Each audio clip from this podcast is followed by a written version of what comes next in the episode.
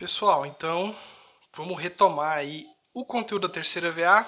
A gente é, viu até então, na primeira e na segunda VA, as características gerais de formação de solo, para a primeira VA, falando é, mais especificamente.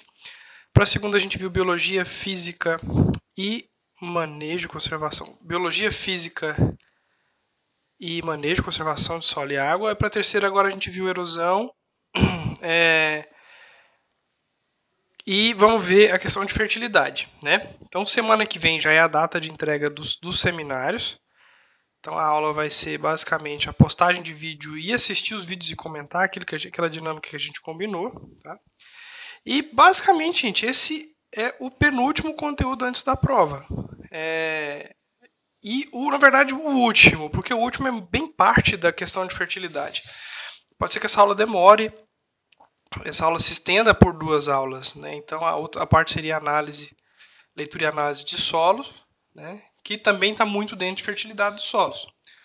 Ah, os solos são divididos nessas grandes ciências, né? Que a gente falou. A gente vê questão de física do solo, onde a gente porosidade, questão de filtração, compactação, a biologia do solo que estuda a questão da parte dos organismos vivos e a fertilidade dos solos, que estuda as interações das plantas, dos solos e dos nutrientes. Né? Então a gente tem aí uma dinâmica muito intensa, química, entre esses atores. Né? A parte abiótica, que seria o solo e os nutrientes, e a parte biótica, que seria as plantas. Né?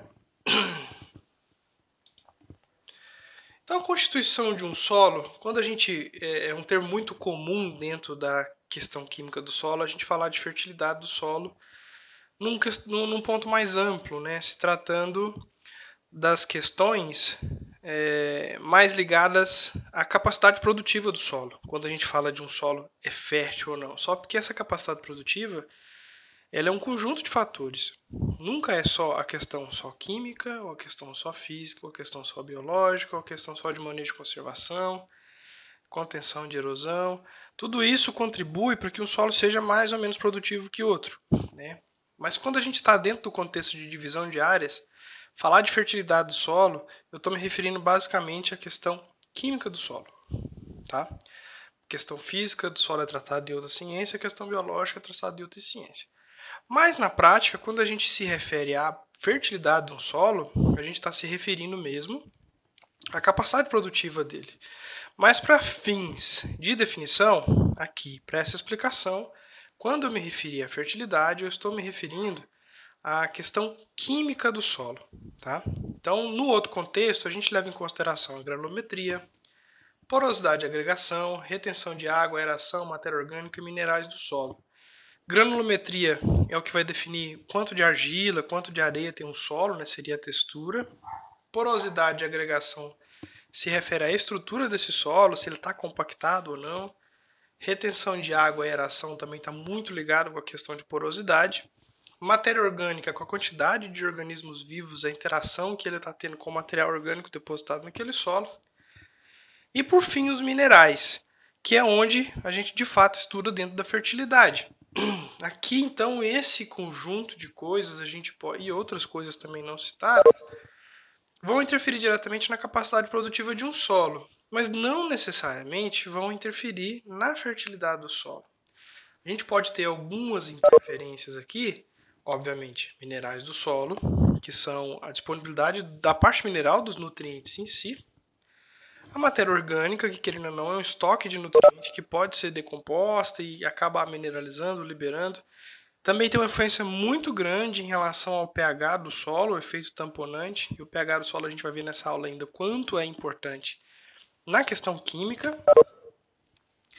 E a questão da granulometria. Né? Como a gente viu lá no primeiro VA, o, dentro da areia silt argila, a fração mais importante quando se trata de fertilidade do solo, é a argila, porque ela tem aquele contexto, ela tem aquele, aquela função, né, que é a capacidade de troca catiônica, que é a capacidade que o solo tem de interagir com esses nutrientes.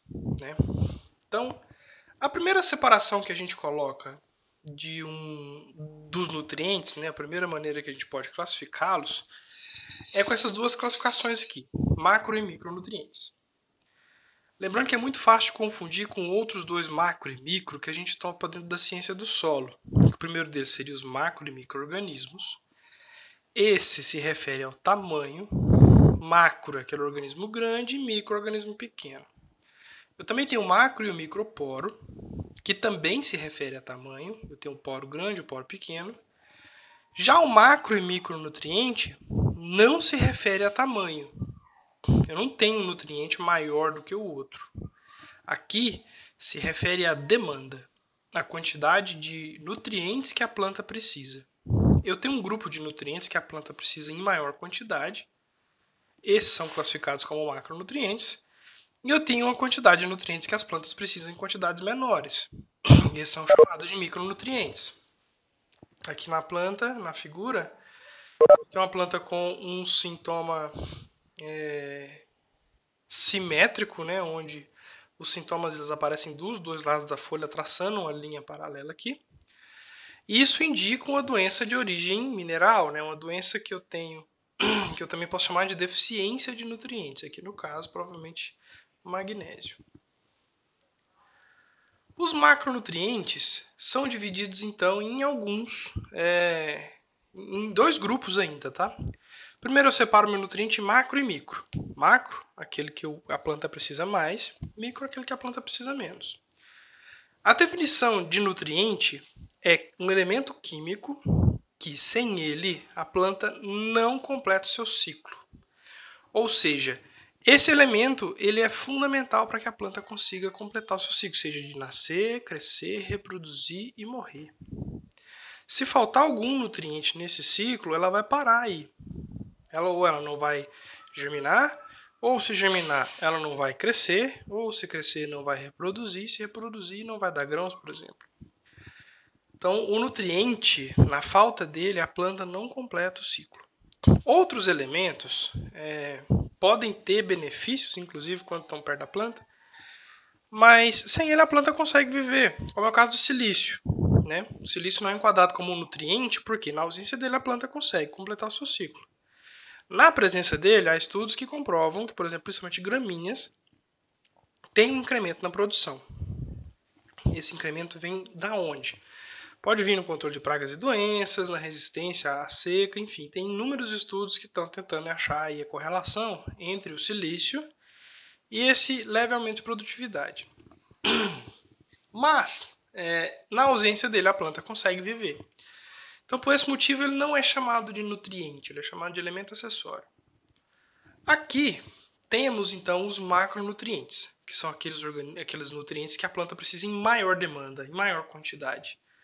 Tanto que é aquele que a gente aplica na forma de adubo em quantidades grandes também, né, que a gente chama então de NPK, principal, né, o nitrogênio, fósforo, potássio, cálcio, magnésio, enxofre, carbono e oxigênio. Professor, nunca vi adubar carbono e nunca vi adubar oxigênio. Graças a Deus. Porque são os nutrientes mais demandados pela planta, carbono e oxigênio. Só que estes, ela tira primeiro da fotossíntese, o carbono, né, e o oxigênio da respiração. Então ela tira do ar. A planta é autossuficiente na nutrição desses dois elementos. Então a gente não precisa se preocupar. Mas na ausência dele, a planta não, não, não vive. Então eles, se, eles configuram como, nitro, é, como nutriente. Então aqueles que a gente está mais acostumado a adubar, nitrogênio, fósforo, potássio, cálcio, magnésio, enxofre, esses são então os principais macronutrientes. A gente separa eles em macronutrientes primários e macronutrientes secundários, ainda por conta da demanda de quantidade. NPK é os macronutrientes primários, nitrogênio, fósforo, potássio. Eles são demandados em quantidades muito grandes. O cálcio, magnésio e enxofre, eles são demandados bem menos do que o NPK, só que muito mais do que os micronutrientes. Então, como eles não encaixam muito bem nos micro e eles se aproximam mais dos macro, mesmo que não se, nem, nem se compare a quantidade demandada de NPK, eles acabam ficando aqui no grupo dos macronutrientes. Só que eles são utilizados, são demandados pela planta em quantidades menores. Tá? Os que são mais NPK, nitrogênio pode ser absorvido nessas duas formas, nitrato e amônio. O fósforo absorvido principalmente na forma de fosfato, que é H2PO4, mas também pode ser absorvido na forma de ácido fosfórico. Potássio, cálcio e magnésio são absorvidos em suas formas iônicas, então é o elemento puro ionizado. Positivo, se ele tiver perdido elétrons, e negativo, se ele tiver, por acaso, recebido elétrons, é, quimicamente falando. Então são elementos, todos esses elementos, eles estão é, em seus formatos iônicos, né? então eles possuem cargas e é por isso que eles acabam interagindo com os solos e também com as plantas. Então a CTC do solo atua em cima dessas cargas nutrientes, né? porque ambas têm cargas, vão ter reações químicas e vai ter reação e vai ter é, aquele comportamento que a gente espera no solo, que é do solo segurar o nutriente ali e, e evitar ou diminuir as perdas por conta de processos erosivos. Aqui nos micronutrientes, então, eu tenho outros inúmeros, inúmeros não, perdão, né, outros nutrientes que são demandados em quantidades menores. Cloro, ferro, boro, manganês, zinco, cobre, molibdênio e níquel são os principais até coloquei o silício aqui para explicar para vocês aquela questão de ser um elemento acessório ou nutriente. Que eu expliquei no slide anterior, né? Sem, se o elemento ele é fundamental, ele é nutriente. Se, ele, se a planta passa bem sem ele, mas com ele fica melhor, ele é chamado de elemento acessório e não de nutriente. Tá? Esses aqui são é, demandados em pequeníssimas quantidades, né? no tanto que em algumas situações, é difícil até a gente ter é, deficiência de micronutrientes, porque a planta precisa de tão pouco que as quantidades que estão em, em estoque no solo costumam ser é, costumam ser o suficiente, melhor dizendo, para o desenvolvimento dessas plantas. Por exemplo, em solo cerrado vocês nunca vão ver uma planta com deficiência de ferro, porque a gente tem solos ricos em ferro.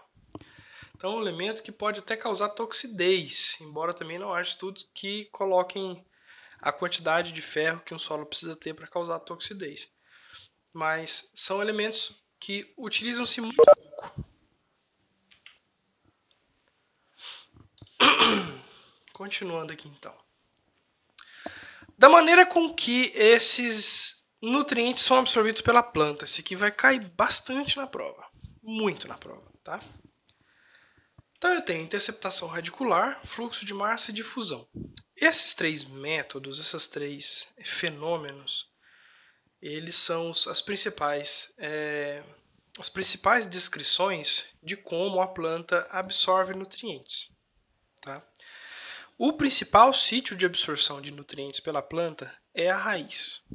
E aí a gente entra naquela polêmica de que adubação foliar funciona ou não funciona? Tá? Tem um trabalho do Faquin de 2019, 2009, perdão, Valdemar Faquin lá da UFLA, que identificou sítios de absorção de nutrientes na área foliar. Que nutrientes? Todos? Não. Alguns micronutrientes. Tá? Então a pesquisa andou nesse sentido. Mas a grande maioria dos nutrientes não é absorvido pelas folhas.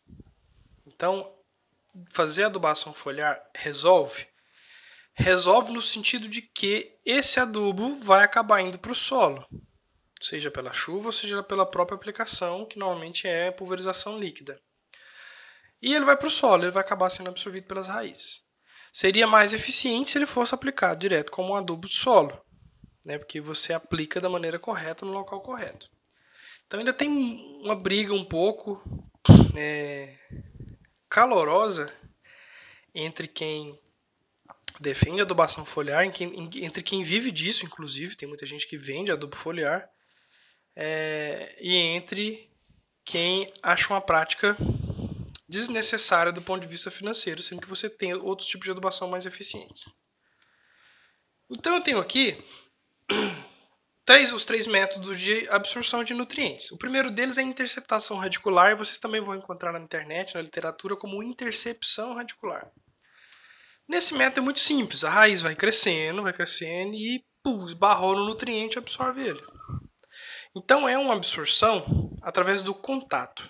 Né? A raiz ela cresce, ela esbarra e ela absorve. Então a interceptação radicular ela funciona nesse sentido. O fluxo de massa ele é um método mais abrangente, inclusive a maioria dos nutrientes são absorvidos por esse segundo método, fluxo de massa. Nele, a planta absorve água e tudo que está dissolvido na água vem junto. Então, tudo que se mistura na água que está no solo acaba sendo absorvido para dentro da planta, junto com a água que está entrando para dentro da planta. Então, o fluxo de massa nada mais é do que a planta puxar a água do solo e tudo que está dissolvido nessa água vem junto. Tá? Então, é um dos métodos mais é, representativos do ponto de vista de absorção de nutrientes. A gente até vai ver na próxima tabela. A difusão funciona da seguinte maneira: alguns nutrientes não se movimentam no solo, principalmente pelo fluxo de massa. Eles são tão quimicamente ligados ao solo que eles não vão para a água para serem absorvidos junto com os outros.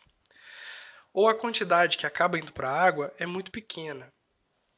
Esses nutrientes que têm esse comportamento químico no solo, normalmente também são aqueles nutrientes pouco móveis, né, que são nutrientes que não vão resolver, por exemplo, se eu fizer uma adubação a lanço. Por quê? Porque ele não vai se movimentar no perfil, ele não vai subir nem descer, ele vai ficar na camada superficial. Isso é bom ou isso é ruim? Normalmente isso é ruim, porque você está forçando as raízes a buscar nutrientes na camada mais superficial e isso é, prejudica a raiz do ponto de vista, prejudica a planta do ponto de vista de crescimento e desenvolvimento de raiz. Porque se ela está caçando nutriente, não encontra, só acha no local onde nem é para ter raiz. Então, evolutivamente, para tentar driblar essa força química que alguns nutrientes têm, como por exemplo o fósforo, vamos usar o fósforo de exemplo. O cálcio também tem um comportamento parecido no solo, tá? Na planta é outra coisa. Depois que ele entra, ele se movimenta até. É, a difusão, ela funciona como exemplo, gente, deixando claro que isso não é a explicação correta, como uma osmose reversa. Por que osmose? Osmose é quando um elemento químico atravessa uma membrana a favor do gradiente eletroquímico. O que, que é isso? Deixa eu até desenhar aqui para mostrar para vocês. Imagine que seja um pote e aqui no meio eu vou colocar uma membrana que nela só passa água. Um filtro, uma peneira muito fininha que nutriente nenhum passa. Aqui eu vou colocar um monte de nutriente de cá. Sais. Então eu tenho bastante sais. Que boa parte dos nutrientes são salinos, né? Por exemplo, o potássio é um nutriente salino. E aqui eu vou pôr menos. E eu vou colocar água nos dois potes. E aí a água vai vir assim, vai encher, né? O que vai acontecer nesse sentido aqui na osmose? Onde eu tenho menos sais, eu tenho uma concentração menor. E onde eu tenho mais sais, eu tenho concentração maior. A água tende a atravessar essa membrana nesse sentido para tentar dar uma equilibrada nessa nesse local que está muito, muito concentrado. Então a água acaba passando para o lugar que tem mais sais. Tá? Ela passa do meio menos concentrado para o meio mais concentrado. Isso é osmose. No solo seria o inverso. Tá? Se os nutrientes passassem por osmose, o nutriente teria que sair de fora da planta para ir para fora. Por quê? Porque fora da planta costuma estar mais concentrado do que dentro por conta do excesso de elementos que eu tenho no solo. Só que na osmose não é o nutriente que passa, é a água. Então, nesse sentido, se eu tiver um solo salino, por exemplo, a minha água vai sair de dentro da planta para ir para o solo. Então, o termo osmose não é certo. Então, quando você fala, ah, professor, vou estudar para sua prova por osmose, aí deita a cabeça em cima do livro e dorme, esperando que a informação do livro passe para sua cabeça. Vai funcionar? Não, você só vai desidratar. Porque o, o, conhecimento vai, vai fazer o quê? Nada. Mas a água vai sair do meio menos concentrado para o meio mais concentrado, que é o livro. Você vai desidratar. Você tem que estudar por como? Por difusão. Na difusão é o contrário. Na difusão, o elemento é que passa a membrana. Mas esse movimento aqui, ó, depende de quem? Da membrana. Essa membrana, nesse caso, é quem? É a planta. A planta precisa pegar esse nutriente para fora e bombear ele para dentro.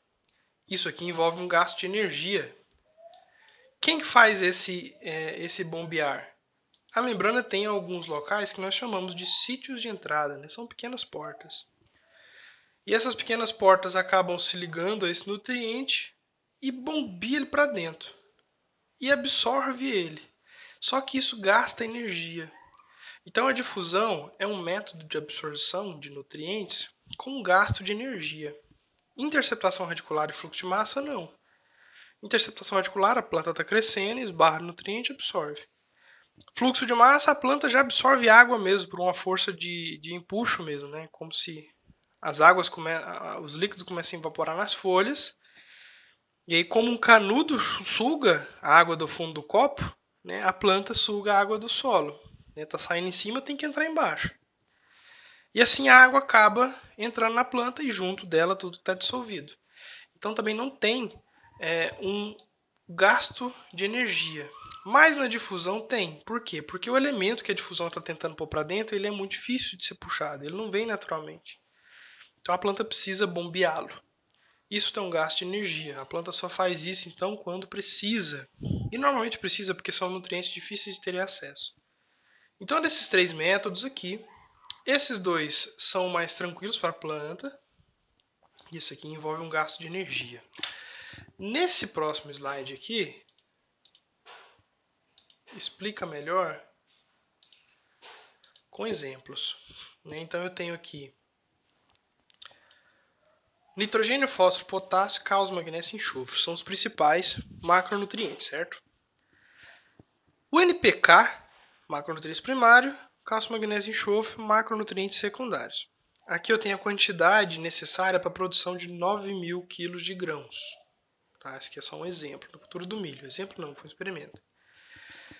E aqui a quantidade que foi absorvido por cada um dos métodos. Então eu tenho interceptação radicular, tenho fluxo de massa e tenho. Deixa eu colocar o, um laserzinho aqui, não, não tem. E tenho a difusão. Então o nitrogênio, por exemplo, aplicando 190 graus ou 190 kg por hectare, 2 kg por hectare são absorvidos por interceptação radicular. Isso é explicado pelo que? É um nutriente muito móvel, né? A gente consegue até fazer adubação de cobertura com nitrogênio. Então ele é muito solúvel, ele dissolve fácil. Por isso, boa parte dele é absorvida por fluxo de massa, aquele, aquela absorção que está misturada com água. E nada por difusão. O fósforo, 40 kg por hectare, boa parte dele é absorvida por difusão. Lembra que eu falei? O elemento tem uma, uma química muito interativa com o solo. Né? Potássio, eu tenho pouquíssimo dele absorvido por interceptação, uma parte considerável por fluxo de massa, mas a grande maioria também por difusão. Por quê? Porque é um elemento muito salino, muito iônico, então ele tem um balanço eletronegativo forte. É quase um sal. Ele precisa ter uma força de entrada. Cálcio, 235 kg por, por hectare. 67 kg deles são absorvidos por interceptação radicular. Isso é explicado porque é um nutriente que se movimenta pouco no solo, né? então a raiz acaba tendo que esbarrar nele. 198 é, kg por hectare em fluxo de massa e nada por difusão. E aí a gente tem um comportamento semelhante também com magnésio e enxofre, né, onde a grande maioria seria o fluxo de massa. Então, como eu expliquei para vocês, o fluxo de massa é um método onde a maioria dos nutrientes acaba ingressando, mas não quer dizer que um nutriente que entre por fluxo de massa que ele não vai entrar por outro método também. Curva de resposta, esse gráfico mostra o seguinte, né? Eu tenho um gráfico em forma de curva, então ele vai crescendo, crescendo, muito parecido com as curvas de Covid que a gente está vendo, né? Então, curva de resposta é o seguinte: aqui é a quantidade de nutriente que eu vou colocando e que eu vou ter na resposta na produção. Vamos supor que eu clique aqui e coloque 10 kg de nutriente. eu vou produzir quanto? Vou produzir 10 quilos. Né? Só um exemplo. Se eu pôr 20, eu vou produzir 20. E aí, conforme eu vou aumentando a, adubação, eu vou aumentando a produção. Até quando? Até que chega um momento em que eu começo a aumentar a minha adubação, mas eu começo a não ter resposta. Aqui eu coloquei 10, produzi 10. Coloquei 20, produzi 20. Coloquei 30, produzi 28. Coloquei 40, produzi 35. Coloquei 50, produzi 37. Eita, peraí, eu gastei aqui 10 quilos a mais para ter uma produção de 3 sacas a mais, compensa? Aí começa a olhar. Chega um momento que o pico da curva que a gente fala, né? Que é onde eu mais gasto e é onde é o máximo da minha produção. Se eu continuar adubando, eu vou começando a prejudicar. Né? Então, eu vou aumentando a adubação, eu vou diminuindo a produção. Tá vendo o comportamento de produção, né? Então esse aqui seria o curva de resposta. Chega um momento em que meu adubo ele para de me ajudar, ele começa a me atrapalhar. Então sempre há essa curva de resposta em todos os nutrientes. O excesso nunca é a melhor saída no caso de adubação. Você tem que adubar que tanto? Você tem que chegar num ponto que nós chamamos de nível de dano econômico, que é aquele ponto perfeito onde eu estou gastando menos e produzindo mais. Exemplo, Nesse ponto aqui, ó, vamos supor que aqui eu gaste é, 10 sacas e produza 50. Então estou tendo um lucro de 40. É melhor do que eu, eu gastar, por exemplo, aqui 20 e ter um lucro de 60. Não, deu na mesma, né? deu, vamos supor que eu gaste aqui 30 e tem um lucro de 60. globalmente eu produzi mais, 60 saca que eu produzi 50, só que eu gastei mais também, né? Então, não resolve muito essa questão de produtividade acima de tudo, não. Você tem que ter a ideia do quanto você está gastando para produzir. Se você estiver gastando mais do que você está lucrando, prejuízo, na certa, né? Lei do mínimo. Essa lei do mínimo ela foi estabelecida por Malavolta lá em 1976, que é um brasileiro, um grande pesquisador da área de solos, referência no mundo inteiro, lá da Universidade Federal de Lavras. Tá? E o que, que ele diz? A lei é o seguinte: o crescimento da planta é limitado por aquele nutriente que está em falta. Como é que vocês vão entender essa analogia? Imagine que a produção seja esse barril, tá? E que cada nutriente seja um gomo desse barril. Eu vou conseguir encher esse barril se tiver um gomo em falta? Não vou. Por quê? Porque não vou conseguir encher, vai vazar ali. Então esse nutriente aqui, ó, é que está limitando minha produção. Esse aqui serve, por exemplo, falar, nossa, esse ano o nitrogênio está caro. Eu vou jogar o dobro de potássio, que está mais barato, para compensar a falta do nitrogênio. Vai resolver? Não vai. Não vai resolver por quê? Porque quem vai segurar a sua produção é aquele que está faltando e não aquilo que você excedeu. A lei do incremento decrescente, a gente falou dela. O gráfico aqui tá, tá meio toxo. A gente falou é, dessa lei, vamos ver se esse gráfico dá para dar olhada. Agora, né? Quando eu falei que eu vou adubando em crescente e minha resposta em produção não é a mesma.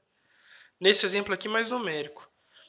O cara aplicou 10 kg de nitrogênio colheu 144 quilos. Ele aplicou mais 10, ou seja, 20 quilos, a ideia seria que ele colhesse o dobro, mas não. Em vez dele colher mais 144, ele colheu mais 98. Ou seja, para o mesmo tanto de adubo que ele colocou, a resposta que ele teve não foi a mesma. E aí ele coloca mais 10. Cresceu mais 98? Não, cresceu mais 90, 67. E aí, cada vez que você vai aumentando, a resposta que você vai tendo é menor. Então chega um ponto em que o que você está lucrando aqui não está pagando o que você está gastando. É ali que você tem que parar. Aqui sobre a questão de mobilidade nutricional, né, dos nutrientes de modo geral. Eu tenho nutrientes que são imóveis no solo, que eles não se movimentam. Então, para isso, por exemplo, eu não posso fazer aplicação a lanço. Não é que não posso, não é recomendável. Você pode fazer o que você quiser. Tem gente que faz loucuras nessa vida. Mas não se recomenda fazer adubação a lanço, adubação de cobertura, de nutrientes que são pouco móveis ou imóveis. Por quê? Porque ele não vai descer no perfil do solo. Ele vai ficar só ali na cobertura, na superfície. Então, fósforo a gente tem aí como nutriente imóvel, tá? ele não se movimenta. Então, por isso que durante o plantio, o fósforo é aquele nutriente que fica próximo da raiz, ou próximo da semente, um pouco abaixo. Tá? Então, quando você faz, passa lá a plantadora, a semeadora, a adubação é feita ali naquele momento e o fósforo fica bem próximo do, do, do nitrogênio, da semente. Né?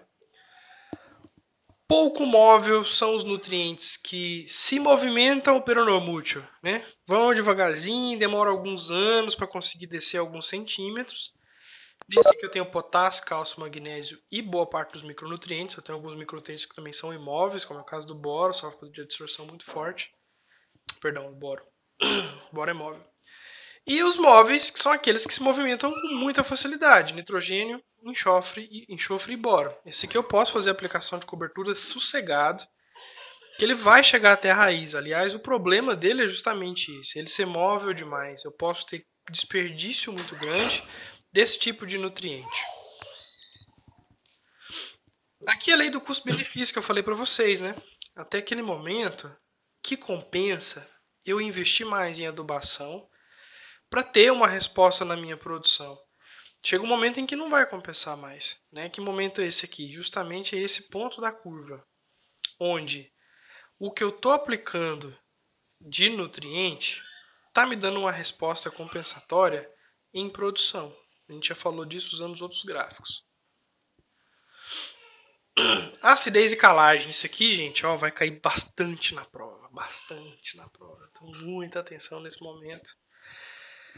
A acidez, gente, é um fenômeno que acontece em boa parte dos solos, principalmente aqueles solos mais oxídicos, solos mais evoluídos, mais antigos, né, mais temperizados, onde o alumínio daquele solo esteve em, é, em outras frações da argila e agora ele acaba sendo disponibilizado no solo como uma forma elemental.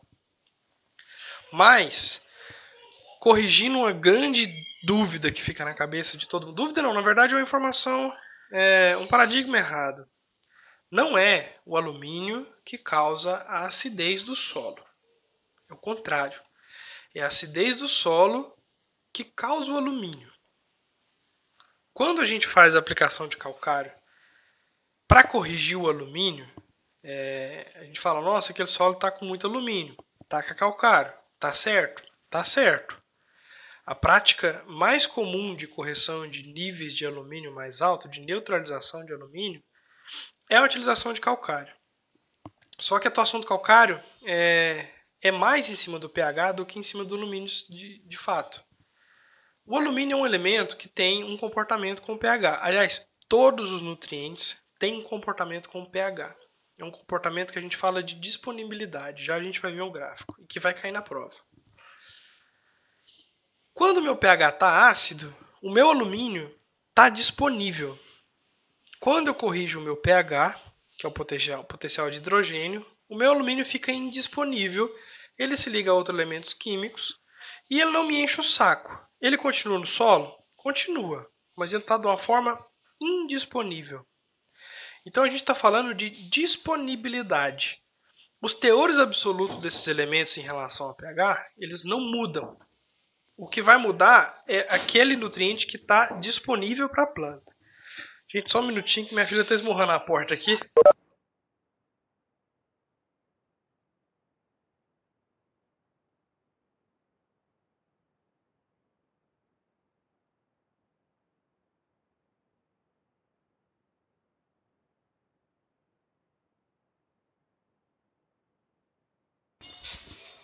Pronto, voltando aqui. É onde eu tava, gente, desculpa, minha filha começou a bater na porta que me tirou do, do raciocínio. Ah, falando de alumínio, né?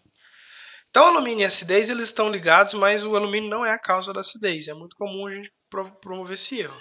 A reação química no solo que acontece quando a gente faz a correção é basicamente essa. Eu faço a aplicação de alguma base que vai reagir com o ácido, liberando no solo então sais e água, tá? Então, o que, que eu vou aplicar de base? Pode usar qualquer tipo de base para neutralizar ácido. O que a gente normalmente utiliza é o calcário, né? Que é o carbonato de cálcio, que é um sal é, alcalino, um carbonato. Né? E aí a gente tem aqui esse gráfico que vai cair na prova junto com as lágrimas de muitos de vocês. Isso aqui, se Deus quiser, vocês não vão dar conta de colar, vão ter que pensar para responder. Disponibilidade de nutrientes em função do pH. Como eu expliquei para vocês, os valores absolutos desses nutrientes não se alteram. Quando eu coloco calcário no solo, eu não vou ter mais ou menos fósforo, eu não vou ter mais ou menos alumínio, eu não vou ter mais ou menos nitrogênio. A única coisa que eu vou ter mais ou menos é cálcio, porque o calcário tem cálcio. Então, estou colocando calcário, estou colocando cálcio, eu vou ter mais cálcio. Mas o que muda é como esse nutriente está disponível. Quando o meu pH está de um jeito, alguns nutrientes ficam escondidos, a planta não consegue acessar, e outros estão ali livres. Quando eu altero meu pH, isso se inverte. Alguns elementos ficam escondidos e outros acabam sendo é, disponibilizados.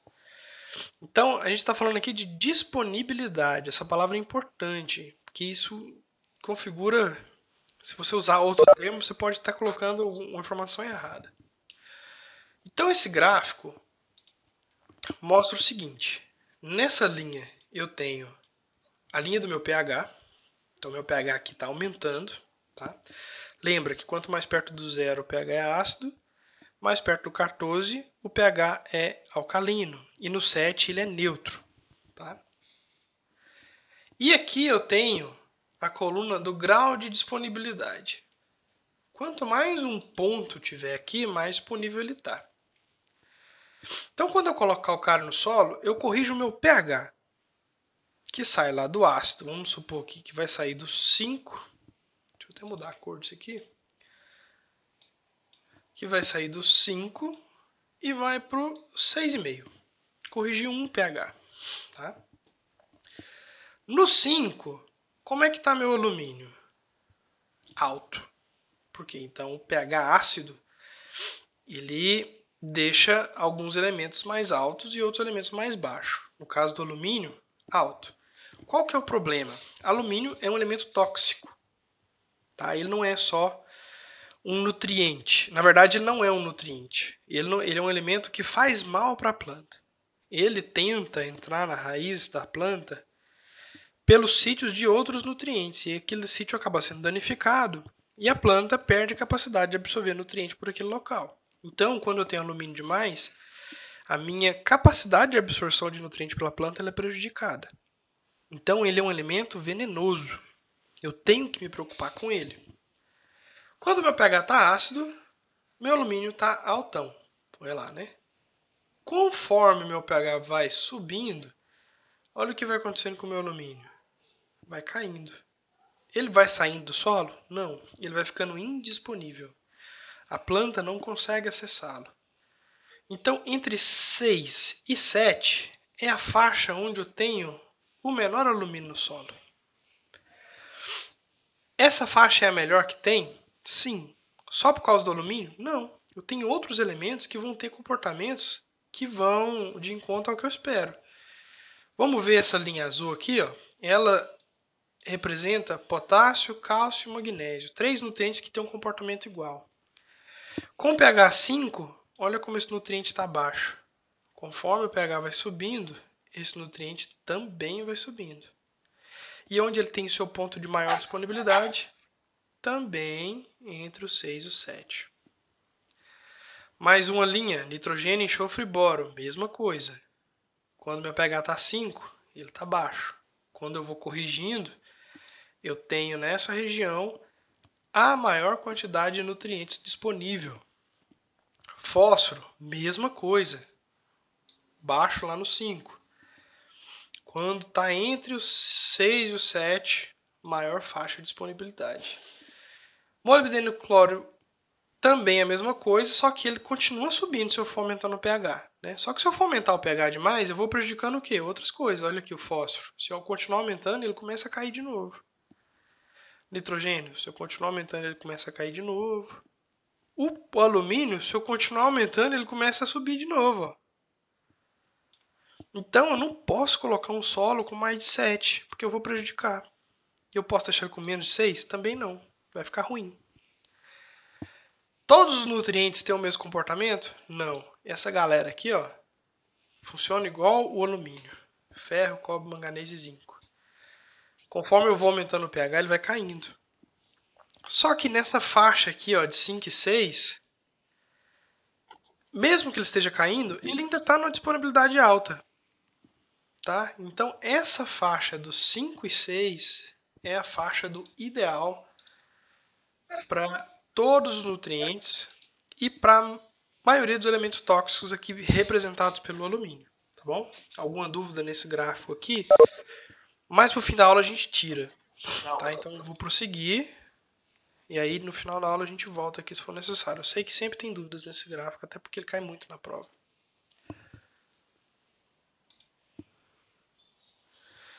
Aqui eu já vou falar especificamente de cada um dos nutrientes, né, o, o, um resuminho sobre eles. Tá? Então o nitrogênio ele é um nutriente bastante utilizado em aminoácidos, clorofila e no núcleo das células. Ele é absorvido principalmente dos elementos nitrato e amônio que a gente encontra na natureza. A principal fonte natural dele é a fixação biológica de nitrogênio e a gente tem muita a, a principal nossa, a nossa principal fonte é, industrial é a produção de combustível a partir de produção de adubos a partir de combustíveis fósseis, né? Olha, tem uma mocinha participando da aula aí, tudo bem, moça? Ele é um nutriente móvel no solo e a gente perde bastante ele por lixiviação e volatilização. Ele vai muito embora com a água e vira gás. E a principal forma de ser absorvido, fluxo de massa. O fósforo é um nutriente de baixíssima mobilidade, lembra que ele não se movimenta no solo. A principal forma de é, absorção dele é por difusão na forma de H3PO4, tá? o fosfato. Ele, ele é muito reativo com as moléculas de argila, né? com, as, com, os, com a CTC do solo. Né? Cerca de 80% do fósforo que a gente joga ele é perdido. O próprio solo rouba esse fósforo e não disponibiliza para a planta. E a principal função dele na planta é atuar na fotossíntese. O potássio atua na respiração e enzimas também na fotossíntese, absorvido pela forma iônica K+. Ele também tem uma boa reação com as argilas e com a matéria orgânica do solo, embora ele não seja preso como o fósforo é. Né? E o principal método de absorção dele, fluxo massa de fusão. Ele, junto com o, com o cálcio e o sódio, formam o que chamamos de bases trocáveis.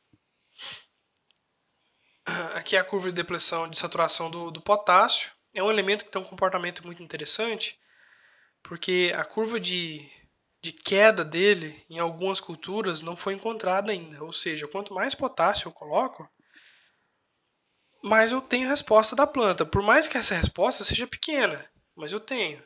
Então, aumentei de 1 para 2, eu tive um, um crescimento. Aqui, por exemplo, né? Com 1, aqui, 40. Com 2, quase o dobro. Com 3, aí já foi ali para 90, mais ou menos. Tô meio no rumo. Com 4, pouco maior que 90. Com 5, pouca coisa maior que 90, tá vendo? Eu vou aumentando muito pouco. Às vezes o que eu estou gastando para aumentar essa adubação aqui, esse lucro que eu estou tendo, não me resolve. Mas não, não se sabe, não se encontrou a queda da curva de resposta. Né? O potássio é um alimento que ele é constantemente absorvido pelas plantas. Enxofre absorvido na forma de sulfato é um elemento que normalmente a gente pode utilizá-lo para correções de solos básicos e é muito raro isso, muito raro. Tá? Quando o solo está alcalino demais, que é o contrário de ácido, a gente pode usar enxofre para corrigir essa neutralidade. Mas é raríssima essa situação. Ele, a principal forma que ele é aplicado é junto com aquele adubo nitrogenado, né, sulfato de amônio. É, ele ajuda na produção de enzimas aminoácidos, um elemento muito móvel, absorvido em fluxo de massa e muito rico em solos com atividade vulcânica recente. Cálcio e magnésio, junto com o potássio é, que a gente falou anterior, somam aí os elementos da, das bases trocáveis, absorvido nas formas iônicas K2+, e Mg2+. A principal forma de adubação desses dois elementos é através do calcário, tá? e são absorvidos aí com interceptação radicular e fluxo de massa, muito pouco móveis no solo também. É isso, pessoal. Basicamente a aula de fertilidade foi essa, tá? Eu vou abrir espaço para perguntas agora. E é isso.